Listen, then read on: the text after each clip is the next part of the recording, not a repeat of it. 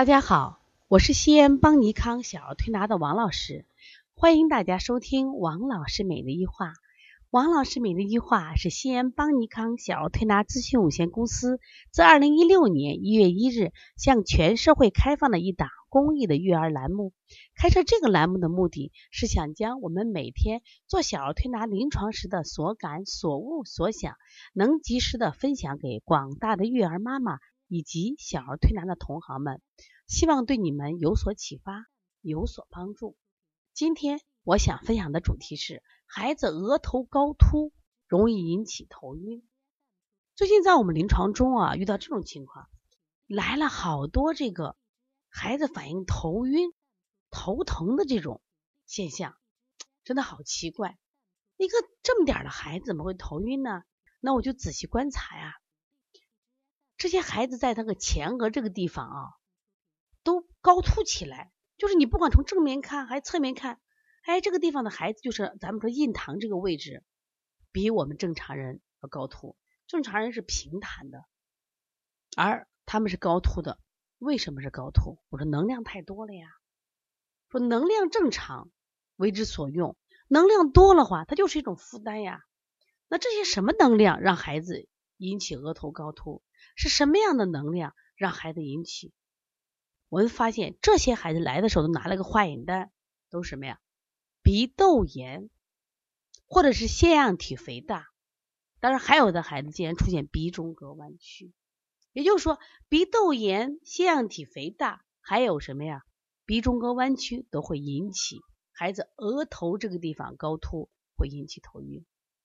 当然了，我们知道头晕是什么情况，头疼是什么呀？中医有一句话是“不通则痛”，什么意思？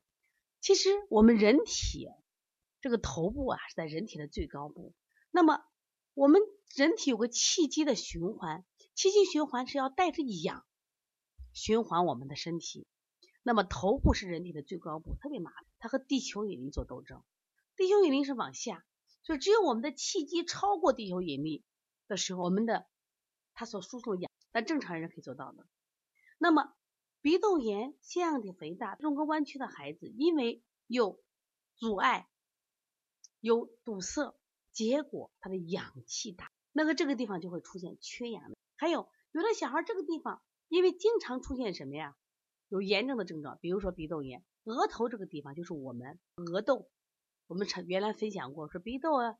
这个有几有几对儿啊？有四对儿，有额窦，有上颌窦，有腮窦，都是在哪呢？我们眼，特别是我们的这个额窦，如果额窦发炎的话，就会出现在这个地方，它有很多。其实本身我们的这个鼻窦，它是一个四对儿八个寒气的空腔，它是供氧气、供气体出入的。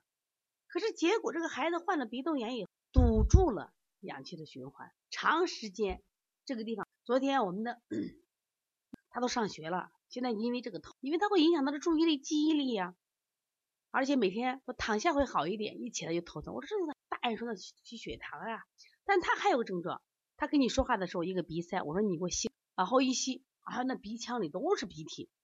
然后他还给他做推拿的时候很有意思，他一躺下就咳嗽，就明显的一块痰。但这个痰是活痰，为什么是鼻涕掉下去的痰？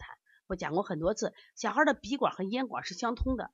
我们因为它大嘛，我说赶紧把这个痰吐出去，吐出去，这个孩子鼻子也通了，也不咳嗽了，头疼不？啊，这我头不疼了。但是等一会儿，这个鼻涕又粘性的分泌物在不断的分泌，它又会出现头晕、头痛这样的现象。关键是为什么这样的孩子会越来越？就为什么患鼻窦炎和腺样体的孩子越来越？其实你说怨空气没有问题。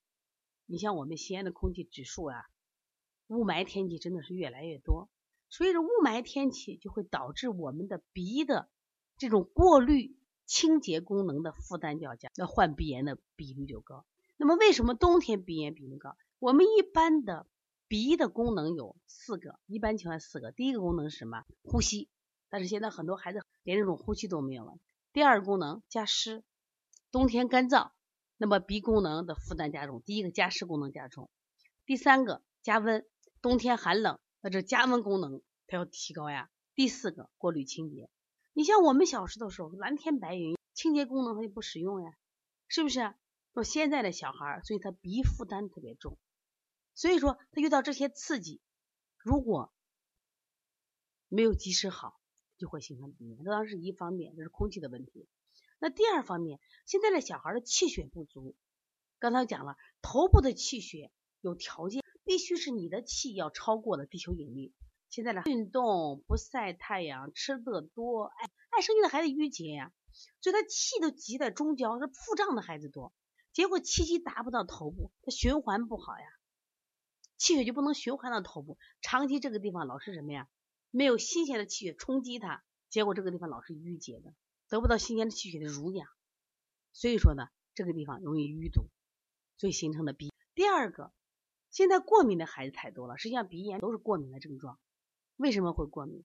过敏怎么造成的？当然我们已经说过空气的原因，还有饮食，饮食复杂是过敏的主要原因。吃简单点，不要南来的北往的你都吃。现在小家长给孩子海鲜，南至少我们北方吧是南方水果吧，火龙果、香蕉，这个芒果，其实你要你这个病就不会得嘛。所以他吃的水果复杂，而且不按季节吃。第二个，本身我们现在很多水果里有很多的添加剂，到身体里不接触就刺激的我们的肠道，结果我们引起肠道的过敏。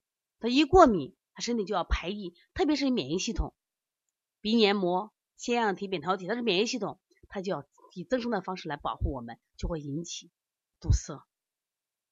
再一个，我们现在小孩吃太多了，暴食暴饮，一条鱼、五块排骨、半个鸡腿，那么吃多以后，我们的胃的容量是有限，所以这个小孩这个负重的状态，结果他还会引起什么呀？虚弱，一虚弱就更加过敏。说因此，当孩子头晕头疼的时候，我们家长也心疼，孩子也痛苦。所以说我们现在要找方法呢。你能不能让孩子不头晕？小小年纪头晕，其实我在二零一七年、二零一六年的时候，山东济宁去讲课，当时呢就安排了我做一个现场问诊。当时就来了好多孩子头晕，我觉得诶，西安还好，这头晕孩子还少。没想到今年冬天我们接了好多这样孩子，所以我觉得我们的家长真的能不能在饮食上好好学习？我这两天刚淘了一本书，是四九年刚解放的时候，我们国家发了一本书叫《新育儿法》，我看了好激动。为什么？在那个时候，我们都提倡妈妈要学习正确育儿，我们现在妈妈的真是胡育儿，给孩子胡吃海喝。我们楼底下有广东小院，他们二十四小时，有时间我们加班太晚了，有时呢有点累，去吃点饭，或者说有时候招待客人，我发现我们很多家长啊，十一点、十二点还带孩子去那里吃饭呢。我说你想想看，半夜带孩子出去吃饭，那你想那个点吃饭对孩子有好处吗？那肯定没好处，而且都吃大量的油腻东西，所以这都是引起孩子生病的原因。所以说，蛋白类的食物要少吃。水果类的食物要少吃，正常吃饭。再一个，加强阳光下的运动，多走路，让孩子多接接地气，玩玩沙子，玩玩泥巴。这些孩子身体不敏感了，这些疾病就不容易得。你能做到吗？如果你在工作中，或者是你在育儿中这样的问题，可以加王老师的微幺五七七幺九幺六四四七。如果想咨询邦尼康的开店班以及辩证班、基础班的课程，可以加。王小编的微信：幺八零九二五四八八九零。